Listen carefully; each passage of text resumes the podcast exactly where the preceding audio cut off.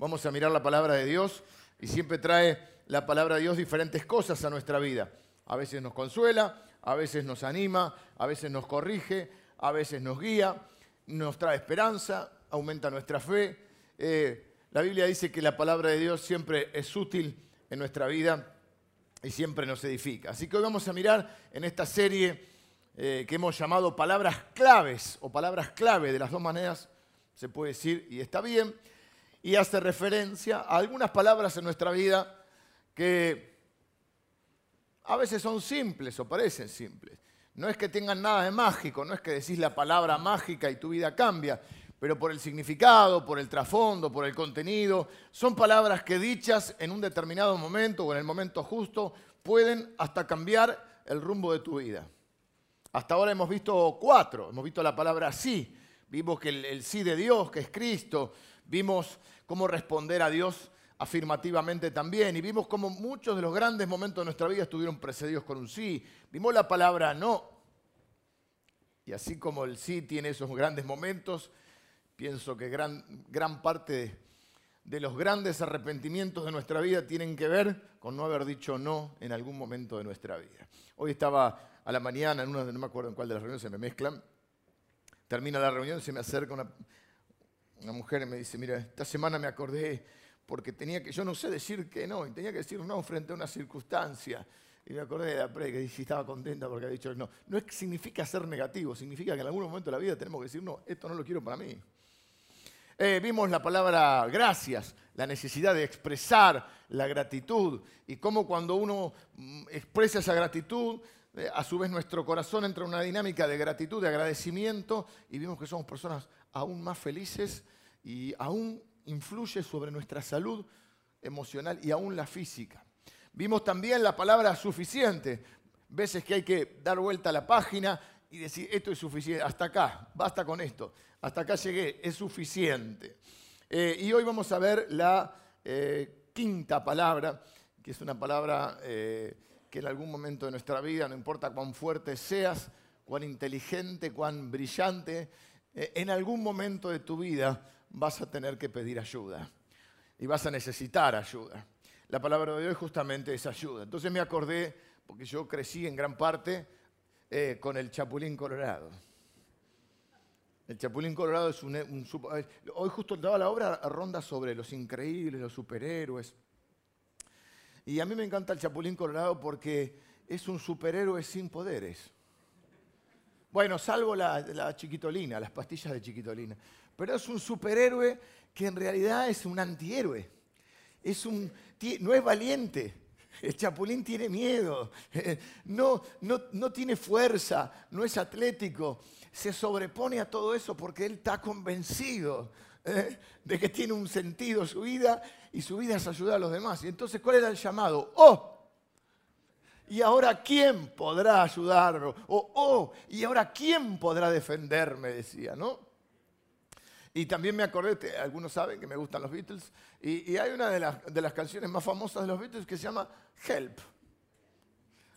I need somebody, necesito a alguien. Y, estaba viendo la letra de la canción y un poco la historia de la canción. Y pues la canción dice en un momento, cuando era joven no necesitaba ayuda, pero ahora sí.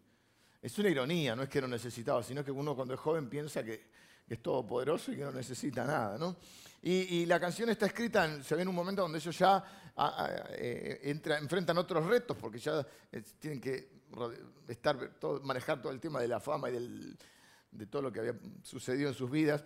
Y originalmente iba a ser una canción eh, con otra música.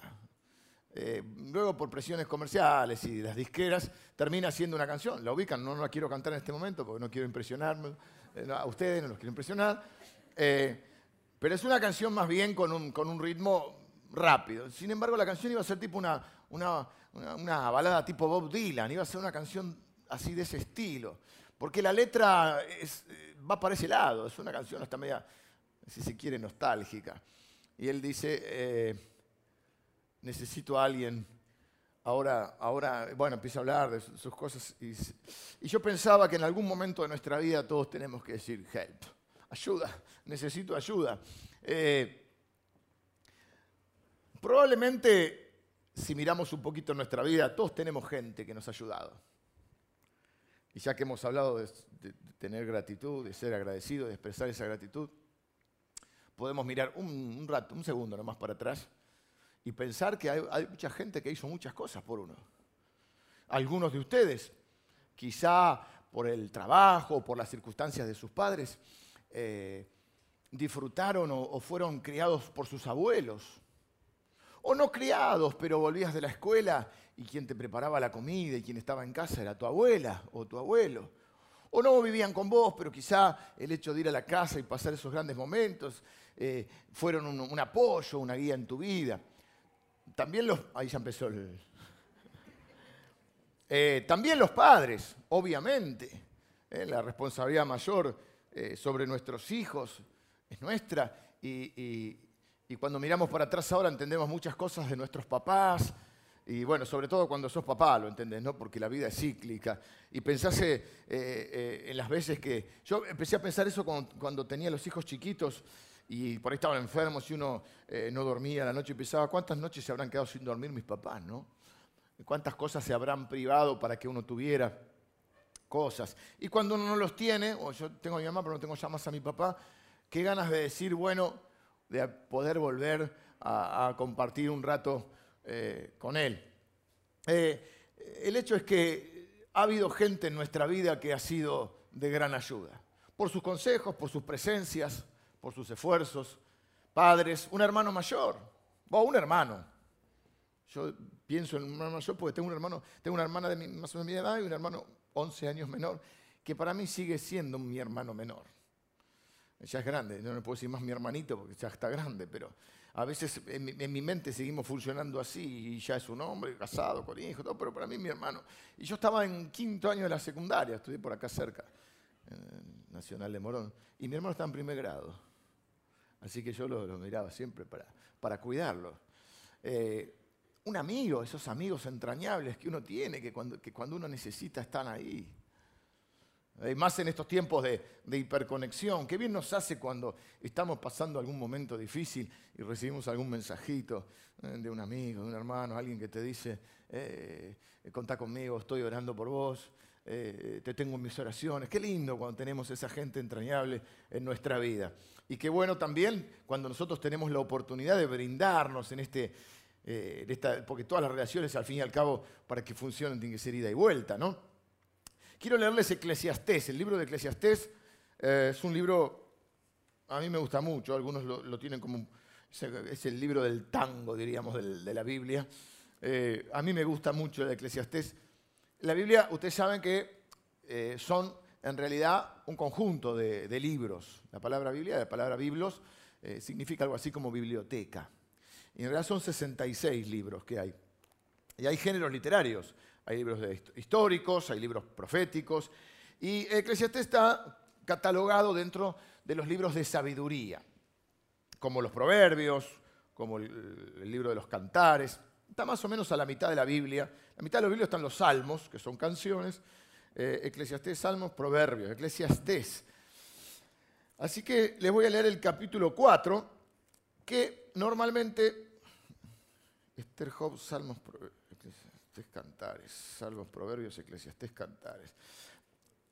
Normalmente lo uso en los casamientos, pero también se aplica a cualquier tipo de relación. ¿Por qué? Porque va a decir, versículo 9, mejores son dos que uno. Ya cuando comienza la Biblia, Dios dice en un momento, no es bueno que el hombre esté solo. No habla de hombre como, como género, sino como, como un ser humano. No es bueno. Hay lindos momentos, disfrutar y saber disfrutar de los momentos de soledad, pero se refiere a transitar la vida en soledad, sin contar con nadie. ¿no? Sin... Y entonces dice, mejores son dos que uno, y nos va a dar cuatro razones. ¿Por qué es mejor o son mejores dos que uno? Dice, porque... Miren que la luz acá. Porque tienen mejor paga de su trabajo porque si cayeren, el uno levantará a su compañero, pero hay del que está solo, que cuando cayere no habrá segundo que lo levante. También, si dos durmieren juntos, se abrigarán mutuamente, más cómo se abrigará uno solo. Y si alguno prevaleciere contra otro, Dios, dos le resistirán. Y cordón de tres dobleces no se rompe pronto. Así que nos da cuatro razones por las cuales es mejor estar acompañado. Al contrario al dicho que dice más vale solo que mal acompañado. Primero dice porque tienen mejor paga de su trabajo, obtienen un mejor resultado. Eh, en un concepto que viene medio, sacado de la física, eh, se llama sinergia o sinergia, como le quieren decir, más o menos lo que viene a decir es que eh, la unión de dos fuerzas, el, resultado de dos fuerzas unidas conjuntas es mayor al de cada una por separado. Es algo así como decir 2 más 2 da 5 si, van si están juntos. ¿No? Entonces, es un poco, también lo que digo en el casamiento, no sé si hay alguien que se quiere casar, no, como que la tribuna está tranquila. No, porque ahora ya septiembre, octubre empezamos con los casamientos, ¿no? A la gente le gusta casarse octubre, noviembre, diciembre, marzo y abril. Y en invierno hay que ser muy valiente para casarse. Ya hay que ser valiente para casarse, pues, en invierno más. bueno, no hay mucho quórum, pero vamos, a ponerle. Siempre le digo que uno de los desafíos, son cuatro razones y cuatro desafíos también. Dice que se potencian el uno al otro. Y yo creo que uno de los desafíos eh, eh, en el matrimonio es que uno haga brillar al otro, que uno potencia. Hay gente que te tira para arriba, hay gente que te tira para abajo. Hay gente que te hace brillar hay gente que te aplasta, ¿viste? Gente que te motive, que te apoye, que confíe en vos, que te anime a, tomar nuevos desafíos, nuevas oportunidades. ¿eh? Gente que te potencie. Así dicen cuando los chicos también, cuando tienes a un amigo que se portaba mal, solo son buenos, cuando se juntan se potencian. ¿eh? Bueno, este es el concepto. este, tan tranquilo soy. La segunda razón dice, eh, porque si cayeren el uno levantará a su compañero. Eh, la idea de la ayuda, ¿no? Cuando alguien se cae, ¿qué dice? Eh, bueno, ¿qué, le tiende uno? Una mano. ¿Qué dicen a veces? Uno necesita una mano. Necesita una soga, también tiramos una soga. le dicen más a Dios algunos cuando oran. La idea de poder ayudarse, ¿no? Porque todos en algún momento de la vida cometemos errores, todos en algún momento sentimos que fracasamos, y puede ser verdad. Todos en algún momento nos desanimamos o tenemos ganas de rendirnos y nos sentimos como caídos y necesitamos que alguien nos dé una mano. La tercera razón dice porque se abrigan mutuamente. Y la idea del abrigo da la idea del, compañerismo, la idea eh, de la contención. Lo mismo decimos para... para, eh, estoy predicando así que alguno acá, aunque no quiera, se va a casar el desafío de potenciarse, el desafío de ayudarse mutuamente y en este caso el desafío de establecer una amistad, de transitar la vida con un compañero. Me gusta o compañera, me gusta cuando eh, me encuentro a veces con gente grande, gente mayor, que tiene muchos años eh, de compartir la vida juntos, ¿no? Esos matrimonios de años, que tienen 30, 40 años casados y, son sus compañeros. Y cuando lo pierden, se fue mi compañera o mi compañero. ¿no? Y quizá es una de las eh, eh, expresiones más lindas del matrimonio, pero también en otro tipo de relaciones, ¿no? el, de tener un compañero, una compañera. Y la, la cuarta razón dice, porque uno solo puede ser vencido, pero dos le resistirán. ¿eh? La idea de la protección. Así que, y eso más, más claro no se puede ver en lo que es la familia, ¿no? donde una de nuestras responsabilidades es proteger a nuestros eh, hijos, a nuestra esposa, esposos. Eh, así que estas son las cuatro razones que da Eclesiastés por las cuales es mejor son mejores dos que uno. Y creo que todos necesitamos, independientemente de que lo podemos aplicar al matrimonio o a cualquier otro tipo de relación, de amistad, de hermandad, de compañerismo, todos necesitamos estar rodeados de personas que nos puedan amar, que nos puedan corregir, afirmar, aconsejar. Corregir también, porque alguien te tiene que decir las cosas. Y yo digo, si no te lo dicen los que te quieren, los que no te quieren lo dicen en otro lado, cuando te critican. Entonces mejor tener gente que te diga, te estás equivocando. ¿eh? Gente que te ame, que te corrija, que a veces te afirme, que te motive, que te anime. Gente que te aconseje. Todos deberíamos buscar esas personas. Recuerden que la palabra de hoy es ayuda. Reconocer que va a haber momentos en nuestra vida que necesitamos ayuda. Eh,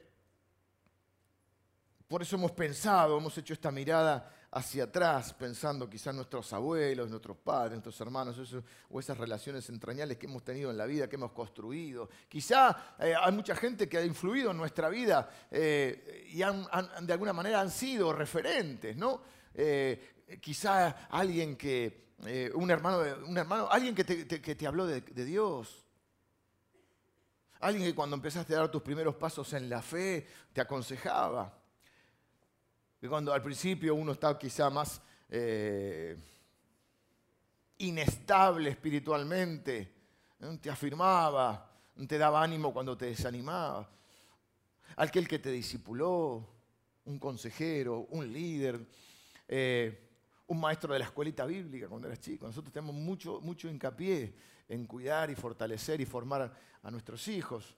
Y, hay más de 100 personas trabajando en el Ministerio Infantil. Y lo que podemos grabar en la vida de un chico no se lo va a olvidar. Eh, profesores que han marcado nuestra vida, a veces los que hemos practicado deporte, nuestros entrenadores. Y yo le doy gracias a Dios por toda esa gente que hace que nuestra vida sea más linda, que las cargas parezcan menos pesadas y que hacen que nuestro esfuerzo tenga mejor resultado. Vamos con el bosquejo de hoy. Entonces, eh, el primer punto es, todos necesitamos ayuda. Pensá en las diferentes áreas de tu vida relaciones, crianza de tus hijos, trabajo, vocación, llamado, finanzas, tomar decisiones. ¿Quién, si hay alguien, te está ayudando en esas áreas? ¿Y en qué áreas necesitas pedir ayuda? Proverbios 15, 22 dice que a veces nuestras cosas fracasan por falta de consejo. Dos formas en que podemos recibir ayuda. Seguramente hay más, dos que se me ocurren a mí humildemente. La primera es a través de los consejos. Todos necesitamos tener personas que nos aconsejen, personas que nos asesoren, personas que nos eh, ayuden en algún área de nuestra vida. Todos necesitamos algún tipo de referentes en nuestra vida. ¿eh? Esas personas a, las cuales por pericia, por experiencia o por autoridad que nosotros les hemos delegado, se transforman en referentes para nuestra vida. A veces por modelo, personas que decís, bueno, de alguna manera me gustaría en esta área parecerme a él, cómo admiro cómo ha hecho esta parte o ha construido esta parte de su vida. Voy a poner algunos ejemplos. Supongamos que, insisto, alguno se está por casar. Antes de, antes de septiembre casamos a alguno. Conócanse primero, preséntense. Eh, estás de novio, estás por casarte y ves a alguien que está más avanzada, ha transitado esa parte del camino, y vos ves un matrimonio que te gusta, te gusta cómo se tratan, te gusta cómo se llevan, cómo se complementan, esto que dijimos, cómo se potencia, cómo uno hace brillar al otro. Y vos decís, yo tendría que aprender un poco. Yo podría tomarme un café, invitarlos a comer un día, no sé, charlar un rato. Eh,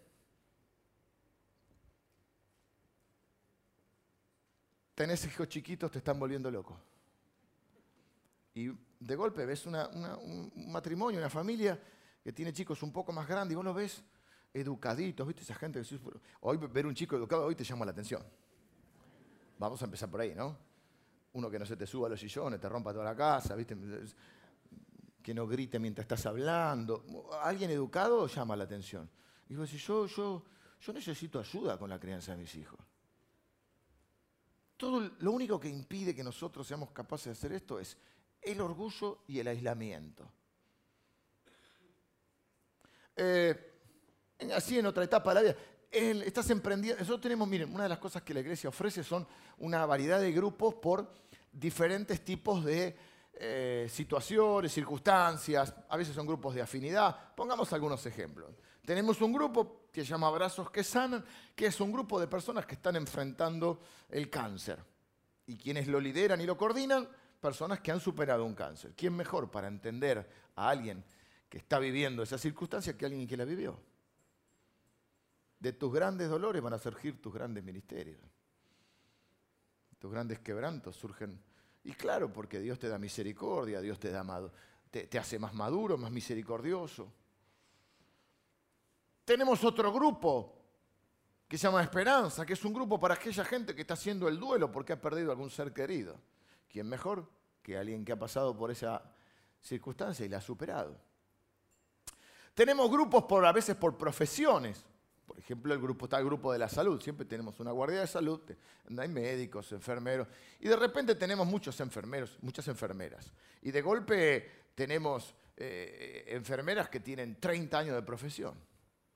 Y una experiencia increíble.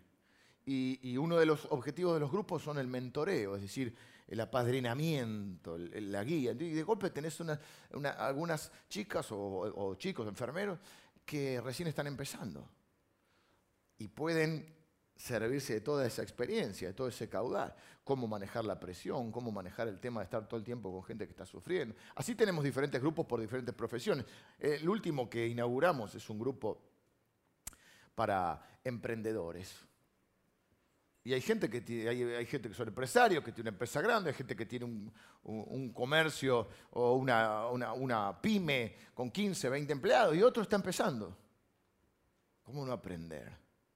¿Cómo perderse la, oportunidad de, tomar la experiencia de otro y capitalizarla?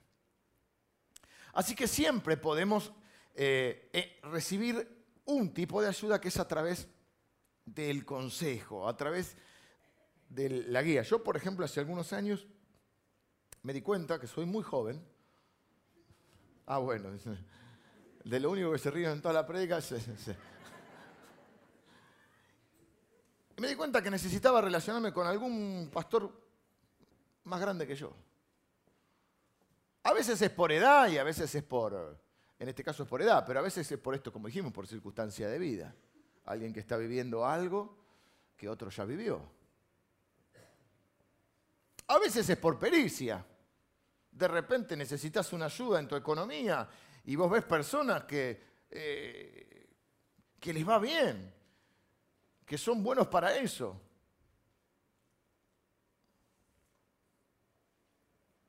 Ah, les decía, bueno, y entonces me di cuenta que estaba eh, charlar, tomarme un café con un pastor que fuera más grande que yo y que haya transitado algunas de las cosas que estoy transitando yo. De la misma manera me doy cuenta que ya, porque soy joven, pero ya no tanto, que hay algunos otros más jóvenes eh, que por ahí pueden servirse de mi experiencia pastoral que ya lleva un poquito menos de 20 años.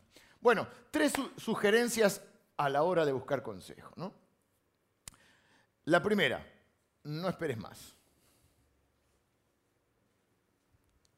Normalmente mucha gente busca consejo cuando le fue mal. Bueno, más vale tarde que nunca. Pero más vale temprano que tarde. Entonces, no busques consejo porque te fue mal. Busca consejo para que te vaya bien. Yo sé como esa gente que se acerca a Dios, igual está bien, mejor tarde que nunca, insisto. Señor, te entrego mi empresa, es que me entregas si estás fundido. te entrego mi matrimonio. dirás lo que queda de tu matrimonio. ¿no? Entonces, ¿por qué no buscar a Dios y también por qué no buscar consejo antes para que te vaya bien? Segundo consejo, así que no esperes más. Y ahí te uno puede preguntar, ¿a quién podría yo recurrir? ¿Qué áreas necesito pedir consejo? ¿Eh? ¿A quién me gustaría parecerme? ¿Quién puede ser un modelo eh, de algo que vaya bien? Por eso justamente eh, el, segundo tip, el primero es no espere más, y el segundo es busca un consejero competente. Se puede aprender por la, inversa. A veces uno ve, suponete, es difícil aprender del error ajeno. Es sabio el que lo hace, es sabio el que lo hace el que puede virar y decir, sin juzgar, pero uno dice, bueno, esto acá se equivocó, no lo quiero para mi vida, ¿no? Es decir, a veces sucede con, puede suceder con nuestros padres o, con personas que...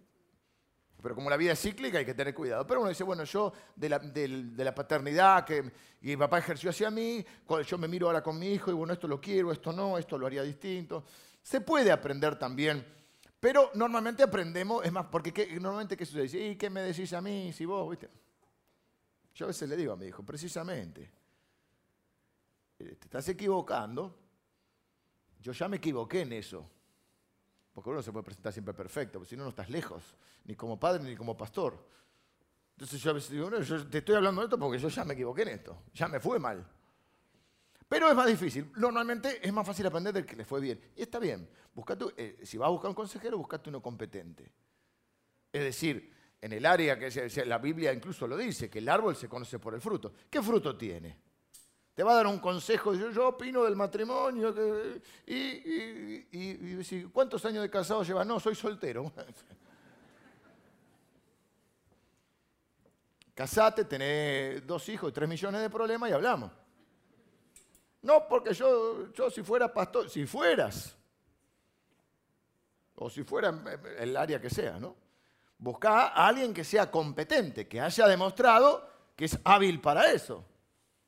El tercer consejo, dentro de estos consejos, es, lo voy a tener que explicar también, es busca múltiples consejos. La Biblia dice, en la multitud de consejos está la sabiduría.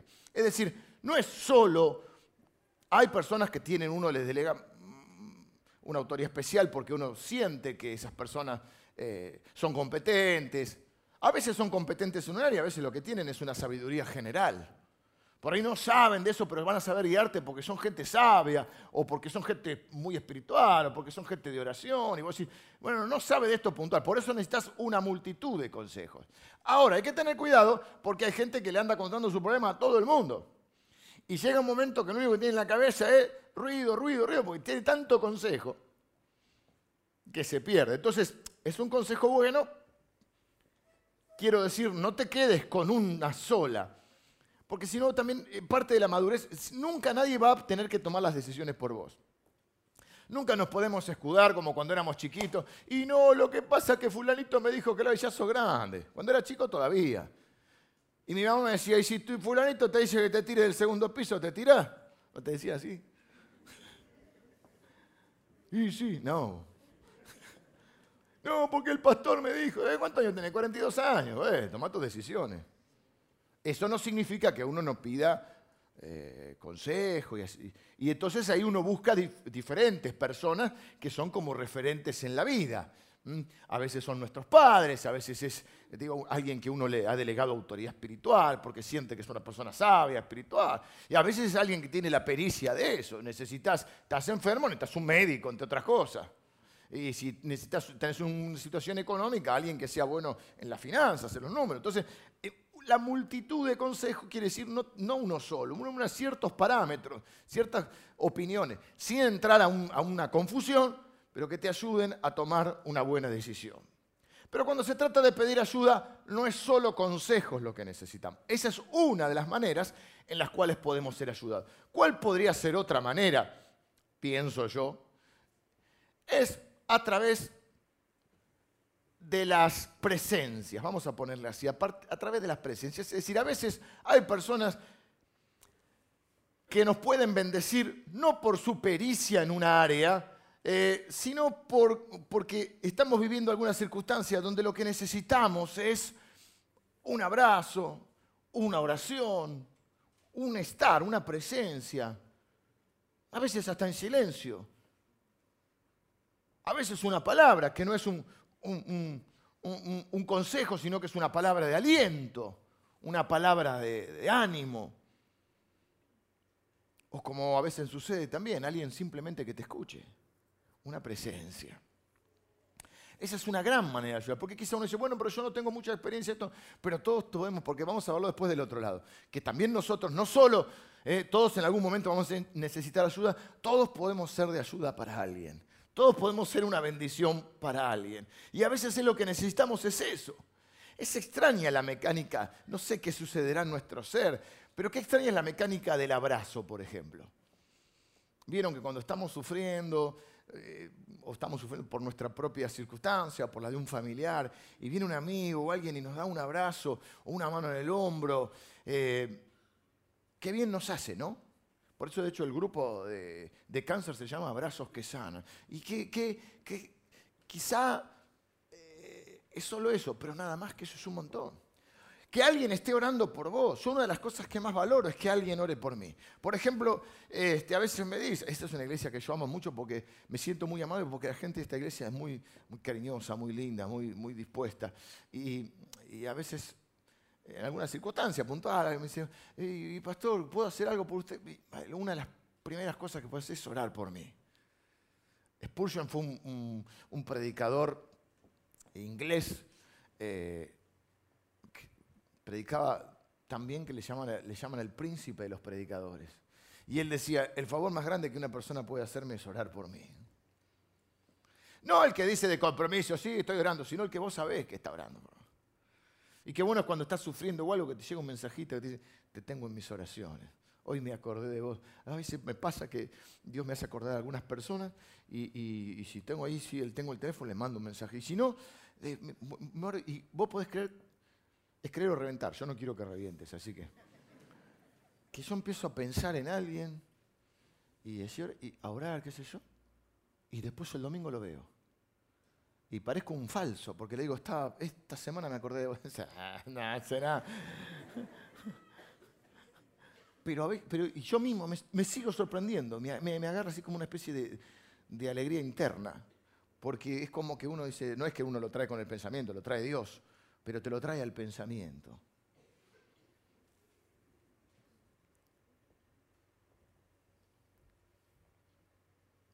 Te voy a hablar de los amigos de Job. Voy a reivindicar a los amigos de Job. Te voy a contar quién es Job y los amigos no tenés por qué saberlo. Job es un hombre de la Biblia es un libro entero de la Biblia, que cuenta una historia sobre un hombre que se llamaba Job, que se hizo famoso o conocido porque eh, le pasaban todas. Algunos dicen que existió, otros no. A mí no me importa mucho si existió o no. Porque lo importante es la enseñanza. Eh, Jesús contó parábolas, por ejemplo. No digo que Job sea una parábola, digo que Jesús contó parábolas, que eran historias, ¿no? Se contó de un buen samaritano. Y a mí qué me importa si existió o no el samaritano, me importa la historia, la, enseñanza. Así que no, no me interesa mucho si existió o no Job. Pero algunos dicen que el libro de Job se escribió para contrarrestar una falsa teología, conocida como la teología de la prosperidad en aquel momento, que era que si vos tenías, bueno, se reflotó hace algunos años, si vos tenías fe, la fe suficiente, te tenía que ir todo bien. Más o menos esa es la idea. De hecho, Jesús viene, y si eras pobre es porque no contabas con el favor de Dios o con el amor de Dios. Por eso Jesús viene y entre otras cosas dice, Dios me envió, el Señor me envió para traerle buenas noticias a los pobres. Los pobres no están dejados de lado por Dios, Dios ama a los pobres. Bueno, el libro de Job viene a enseñarnos que a la gente buena también le pasan cosas malas. Y Job era una buena persona. Todo el, todo el libro dice que él no pecó, que le agradaba a Dios y que en algún momento empieza a perder todas las cosas. Por una especie de, desafío que hace Satanás a Dios diciendo, Job eh, es fiel, Job te, honra porque le diste todo. Sácale todo a ver cómo, a ver si no eh, reniega de su fe. Bueno, transcurre el libro, le empiezan a pasar todas se le, ¿viste? se le muere todo el ganado, o sea, se funde económicamente, se le mueren los hijos, lo único que le queda es la esposa. Esos caprichos de la vida. Digo esto no por, no por las eh, hermosas esposas que hay en este lugar, mi esposa está por acá con la fiesta del niño, digo por la esposa de Job. Porque la esposa de Job no era así como, digamos, Qué bruto, qué sabia que era. ¿no? era muy sabia. Entonces Job en un momento está, y encima le agarra una, especie de lepra, no, ¿cómo se llama? Como una sarna. Y está con un, pedazo, un palo, sentado, rascándose así, ¿viste? Porque le pica todo. ¿eh? y le, vienen, le siguen trayendo malas noticias y él está ahí y la mujer le dice, aún retienes tu integridad, maldice a Dios y muérete. Qué linda mujer, ¿no? Qué lindo esa gente. ¿No? Hay que tener cuidado con esa gente. Uno va, viste, vas a ver a un enfermo, está ahí, le dio un ataque al corazón. Eh, si seguís comiendo así. En la arteria tapada tenés un pedazo de, de molleja. Te vas a morir. Hay momentos, ¿no? Bueno, esta mujer no... Pero ahí entran los amigos de Job. Y los amigos de Job son conocidos porque en un momento determinado del libro empiezan a discurrir y a filosofar. Son tres los amigos. Curry, Larry y Moe. no, no, tiene unos nombres, Elifaz, no sé qué bueno. Y entran los amigos de Job eh, y, le, son conocidos porque, por desubicados un poquito. Porque empezaron a decir, ¿qué hiciste? ¿No habrás hecho algo? Algo habrás hecho porque no te pasa esto. Entonces el libro viene justamente a explicar que a la gente buena también le pasan cosas malas. Y entonces ellos quedan como consejeros a destiempo, ¿viste? Esa gente que llega, ¿viste? Está enfermo y vas a verlo y dice, mira cómo está. hecho una piltrafa delante del tipo. O, vas a ver a un enfermo, este, llora antes, lloras cuando salís, pero cuando entras, vas con onda. Esto vas a salir, vamos, ahora no vas a te vas, a mirar, estás, mira cómo estás. No vayas. Si lo vas a decir, pues lo vas a matar. Bueno, los amigos de Job tienen eso, que es como en algún momento empiezan a decirle, oh, pero ¿qué hiciste? Esa teología siguió. Por eso hay personas que creen que alguien está enfermo y dicen, oh, está en pecado. Pero no seamos tan duros con estos muchachos, porque no fueron tan malos. En un punto, está bueno tener amigos así. A veces que te hagan ver, se excedieron, a veces los amigos también la pifian. Pero antes de eso, eh, si lo encuentro te lo leo rápido, Esther, Job, Salmos, Proverbios. Este viene antes de Salmos. El otro venía después. Y, Job 2 dice que estos amigos vinieron, dejaron todo lo que estaban haciendo. Eh, voy a leer el 2. 2. Estoy en Esther 2, por eso no lo he encontrado. Esther Job, acá estoy, Job. 2,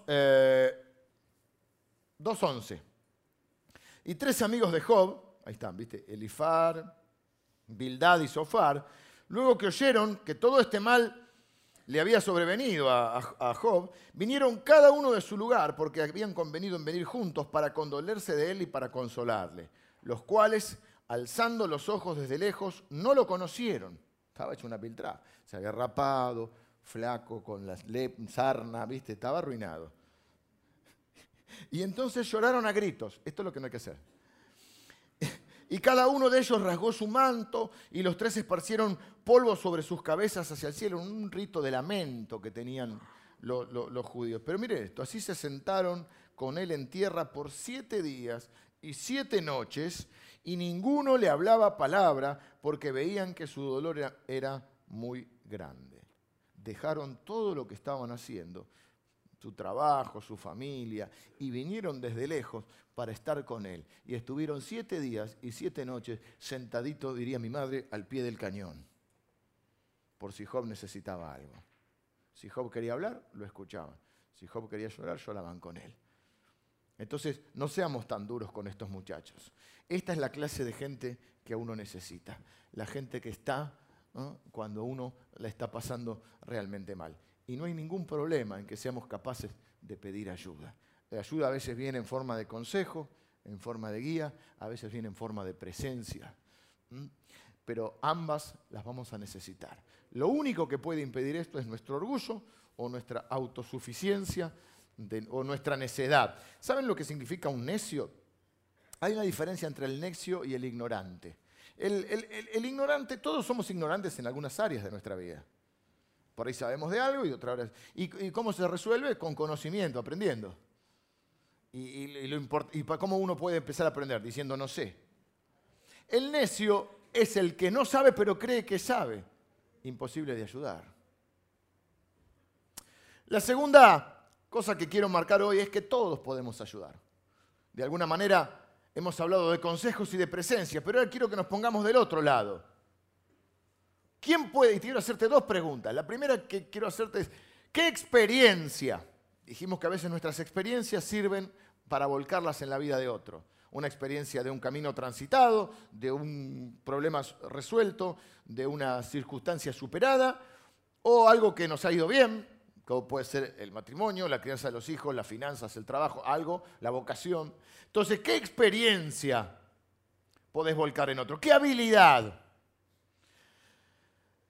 Hay gente que es buena para, algunas cosas y otra es buena para otras. ¿Qué habilidad tenés que podés volcar? ¿Qué don? El don es una capacidad sobrenatural, no es solo una habilidad, es una capacidad sobrenatural que Dios nos ha dado. Hay gente que tiene un don profético, hay gente que tiene un don de sabiduría, hay gente que tiene un don evangelístico, hay gente que tiene eh, un don de misericordia, hay gente que tiene un don de servicio. En un momento que yo estaba bastante complicado con, la salud de mi familia, eh, más de una persona, no estoy pidiendo, ahora estamos bien, pero más de una persona en algún momento que no estaba medio así y se acercaba cinco minutos a la iglesia y decía, mira, te traje, me acuerdo de una hermana que me trajo unos canelones, por ejemplo, pensando con, todo lo que no debe tener para... Y es verdad, yo cuando me pongo nervioso no como y, y bueno, es la única buena ventaja es que uno adelgaza. pero gente que tiene el don de servicio. ¿Qué don te dio Dios con el cual podés ayudar a otros? ¿Qué habilidad? ¿Qué experiencia? Eh, y la segunda, ¿quién podría estar necesitando tu ayuda ahora?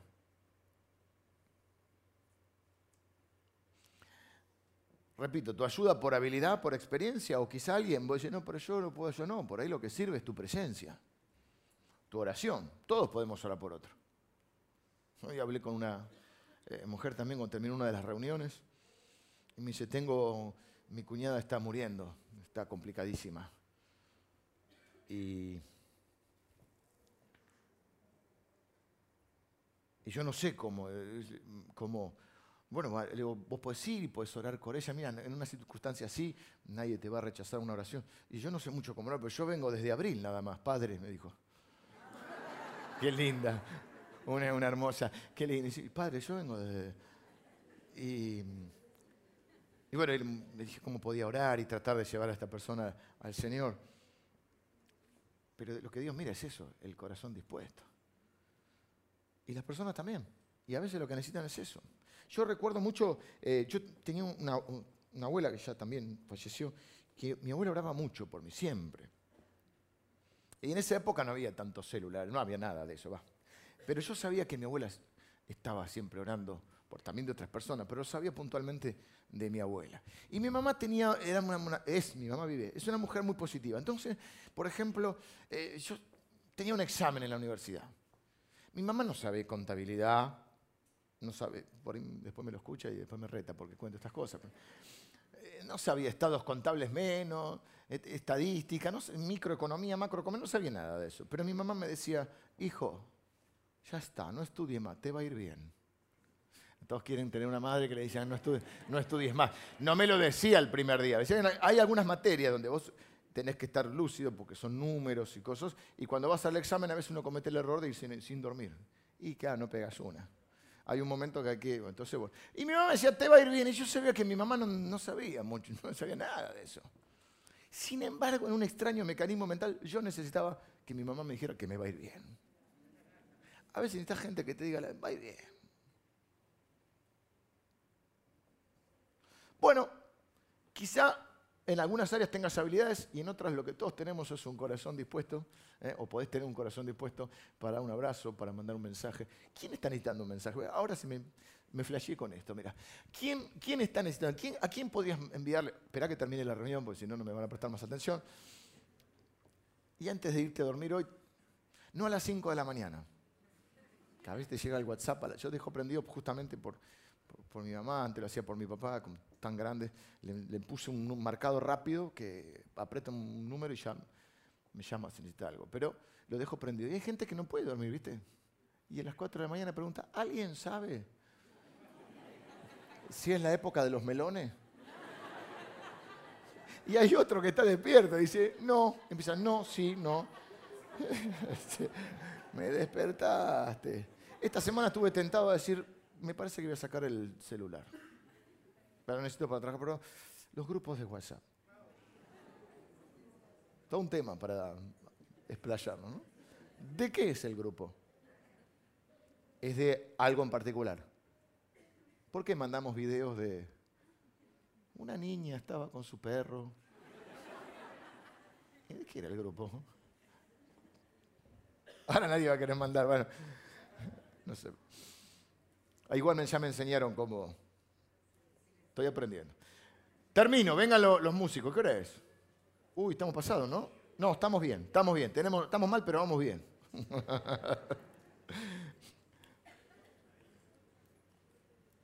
Acordate entonces, cuando termina la reunión, ahora al final vamos a orar, y cuando termine la reunión, pensá quién está necesitando una palabra mía de aliento. Y le mandás ahí hoy me acordé de vos, te tengo en mis oraciones, te bendigo y le mandás este que es así. ¿Viste el icono? El icono que es así. Eh, quiero terminar con esto. A veces más allá de... Eh, y damos gracias a Dios y, valoramos un montón, tanto los consejos, la gente que nos acompaña, que nos aconseja, que nos guía, las presencias, los abrazos infaltables. Pero aún así, mi tercer punto de hoy final es, hay una ayuda que solo viene de Dios. Hay, una sola, hay cosas en nuestra vida en las cuales solo Dios puede ayudarte. hay momentos en tu vida que estarás solito con tu alma. Sí, va a haber gente, no solo porque va a haber gente que está orando, va a haber gente que está pensando en vos, pero hay cosas que las vas a tener que vivir, afrontar y resolver o enfrentar vos. ¿Cómo puse el ejemplo del examen? Mira, mucha gente puede orar, eh, alguno puede ir a una maestra particular que te enseñe, pero cuando estés frente a la hoja o frente al profesor, estarás vos solito con tu alma. Bueno, solo no, puedes estar con Dios. Y ese es mi tercer punto. Hay momentos en la vida que solo Dios va a poder ayudarte. El Salmo 121 es un salmo. ¿Por qué? Porque primero les voy a leer Eclesiastés, les leí que le decía, mejores son dos que uno. Porque obtienen mejor paga de su trabajo, porque se defienden mutuamente. Y después dice, y si uno, eh, si uno fuera atacado, si uno prevaleciere contra otro, dos le resistirán. ¿eh? la, idea de la protección. Y después dice, y cordón de tres dobleces no se rompe pronto. Cordón de tres dobleces sería, sería ¿viste? como entrelazado, o un nudo de tres sogas. Mejores son dos que uno y mejores son tres que dos, cuando ese tres es Dios. Cuando hay una presencia que no puede faltar, insoslayable que es Dios. Bueno, ese es el, el remate del matrimonio, así que si alguno se casa, mejores son dos que uno y mejores son tres. Que esté asegúrate de que esté Dios en tu vida, en tus relaciones, en tu hogar. Esa presencia, esa es la que no puede faltar. El Salmo 121 dice, alzaré mis ojos a los montes. Se pregunta, y se habla, se habla a sí mismo, se ministra a sí mismo, se habla a sí mismo. Yo hablo a veces conmigo mismo. Y a veces veo gente hablando. Hay gente que está gesticulando, hay que tratar de no parecer muy loco. Este, y él se habla a sí mismo, entonces dice, alzaré mis ojos a los montes. ¿De dónde vendrá mi socorro? Y se dice a sí mismo, mi socorro viene del Señor o viene de Jehová, que hizo los cielos y la tierra. ¿Por qué alza los ojos a los montes? Porque en la antigüedad, en esa época, creían, eh, y, los lugares de adoración a los dioses que cada pueblo tenía, obviamente muchos eran dioses paganos o eran estatuas, se ponían en los, en los montes. Por eso cuando hay un rey bueno en Israel, un rey piadoso, dice, y quitó los lugares altos. Es decir, quitó la idolatría, quitó los dioses falsos.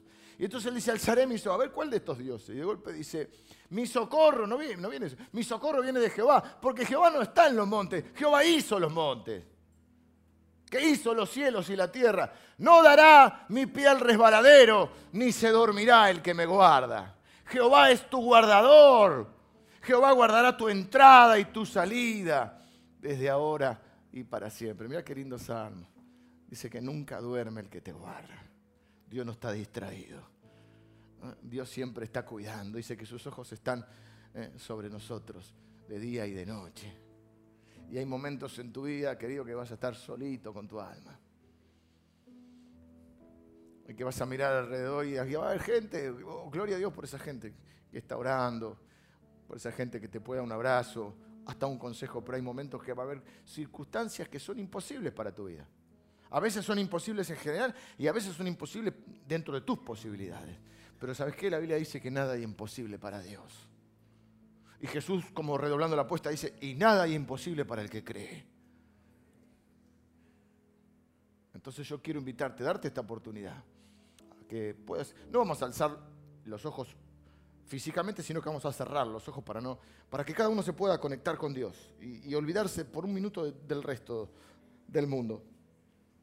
Pero espiritualmente vamos a alzar nuestros ojos buscando el socorro, la ayuda de Dios. Hay otro salmo que dice, Dios es nuestro amparo y nuestra fortaleza, nuestro pronto auxilio en la tribulación. Yo voy a terminar orando y proclamando que la ayuda de Dios está en camino. Pero nos vamos a bajar de nuestra autosuficiencia quizá o de nuestro aislamiento, porque increíblemente, bueno, creo que este es el pecado original, ¿no? El, querer transitar la vida sin Dios, diciendo yo no necesito a Dios.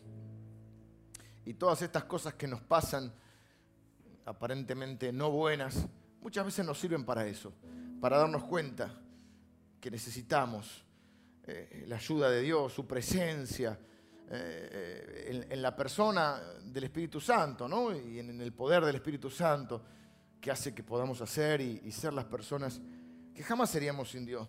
Jesús dijo, separados de mí, ustedes no pueden hacer nada. Pero un seguidor de Jesús llamado Pablo dijo, yo le puedo hacer frente en Cristo, puedo hacerle frente a cualquier situación. Eh, con, la presencia de Cristo en mi vida, con la asistencia de Cristo, eh, con mi fe puesta en Él, yo le puedo hacer frente a cualquier situación. Así que no tenés que estar solito con tu alma. Puede estar Dios. ¿eh? y es la única presencia que no puede faltar. A veces lo mejor que podemos hacer es detenernos y orar. Y dejar de lado nuestro orgullo, nuestra autosuficiencia, y decirle, Señor, necesito ayuda. Ayúdame. Te necesito en esta, en esta situación, en este momento, en esta área de mi vida. Quiero invitarte a que cierres tus ojos y ahí donde estás te conectes directamente con Él. Y le digas, Señor, yo te necesito. Yo reconozco con humildad. La Biblia dice que Dios nos invita a acercarnos a su trono. Cuando habla de trono, habla de gobierno, de, de, autoridad. Dios no se bajó de su trono, sigue teniendo el poder y el gobierno, pero dice que su trono es un trono de gracia. O sea, es un trono del cual salen favores. Y le vamos a pedir eso a Dios. Que ahora abra su mano y nos colme de favores. ¿eh? Y sea nuestro pronto auxilio. ¿Serás capaz de pedirle ayuda a Dios hoy? Quiero darte esta oportunidad en esta noche. Señor, en esta noche te damos gracias por la gente que ha transitado, Señor, nuestra vida o acompañándonos en nuestra vida, Señor. Aquellos compañeros de ruta, te damos gracias por los abuelos que hemos tenido, los papás, los hermanos, los amigos, la gente que nos ha bendecido, la gente que ha estado, Señor, con sus consejos o con sus presencias. Gracias, Señor, por esos, esos momentos inolvidables, eh, eh, por esa gente entrañable eh, que ha estado, Señor, a disposición cuando los hemos necesitado, Señor. te pedimos, Señor, que también nos uses para ser de esa clase de personas, Señor esas personas que bendicen a otros. A partir de nuestras experiencias, de los dones que nos has dado, de las habilidades que puedas habernos dado, Señor, y a partir también, Señor, de, nuestra disposición para estar, Señor, para, para amar y servir a las personas que, que están cerca, Señor. Yo te doy gracias por tu palabra, que nos consuela, nos corrige, nos anima, nos motiva, a veces nos trae fe y esperanza, Señor. Gracias por por tu presencia, Señor, infaltable o eh, necesaria totalmente en nuestra vida. Gracias, Señor, por tu ayuda. Eh, gracias por los favores y las bendiciones recibidas. Señor, yo quiero bendecir a mis hermanos hoy en esta, esta noche de tu parte, Señor.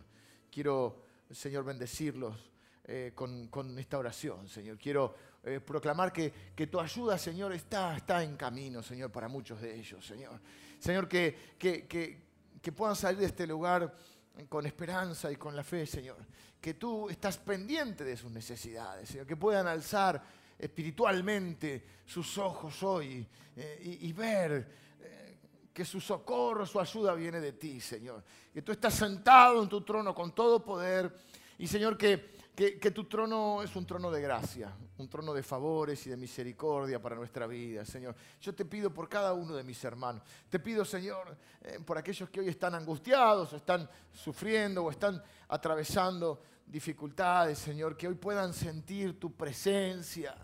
Señor, si hay algo que podemos rescatar de esos momentos difíciles es cuando podemos sentir tu presencia. Señor, tú que consuelas a los humildes, te pido que consueles a aquellos que hoy están sufriendo eh, por alguna circunstancia. Señor, aquellos que están desanimados, tú que levantas a los caídos, Señor. Levanta, Señor, a aquellos que están caídos, Señor, aquellos que sienten que están sin fuerzas, que se están rindiendo. Señor, dales, esperanza. Te pido, Señor, en el nombre de Jesús, por aquellos que están enfermos hoy, Señor, físicamente enfermos. Señor, tu palabra dice que en la cruz tú llevaste nuestras enfermedades y nuestras dolencias y que por tu llaga somos nosotros curados, Señor.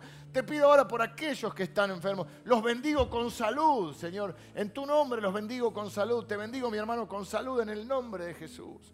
Señor, aquellos que están atravesando alguna dificultad económica, aquellos que están sin trabajo, Señor, o, están en un mal trabajo y, eh, no les alcanza, Señor. Tu palabra dice, Señor, que no hay justo desamparado, ni su descendencia que mendigue pan, Señor. Tú eres un Dios que provee y que cuida de sus hijos. Señor, y si tú cuidas de las aves, cuidarás también de nosotros. Señor, te doy gracias por tu cuidado y tu provisión. Señor, bendigo a cada uno de mis hermanos. Ellos son benditos al levantarse y son benditos al acostarse. Son benditos en la entrada y son benditos a la salida. Son benditos en el campo y son benditos en la ciudad. Bendito es el fruto de tus manos y de tu trabajo. Bendito es el fruto de tu vientre, mi hermana. Dios te bendice con toda bendición. Padre, yo los bendigo en tu nombre a cada uno de mis hermanos, Señor. Te pido que puedan recibir ahora, Señor, no solo esta bendición, sino que con esta bendición, Señor, puedan sentir tu presencia, Señor, puedan sentir tu protección y tu cuidado. Señor, tu ángel acampa alrededor nuestro y nos defiende. Bendigo, bendigo la vida de, de tus hijos, mi hermano. Bendigo la vida de tus hijos. Bendigo la vida de tus nietos. Bendigo tu matrimonio en el nombre de Jesús. Bendigo tu casa, te bendigo con la prosperidad que viene de Dios, la que solo Él puede dar.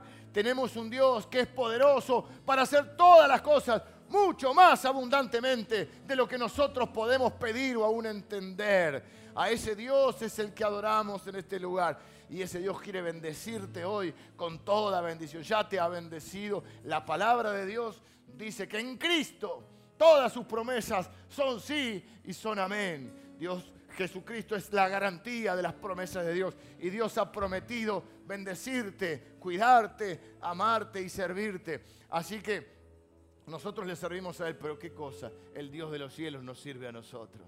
Nos bendice y nos colma de favores y de misericordia. Te bendigo en el nombre de Jesús. Te bendigo, mi hermano. Amén.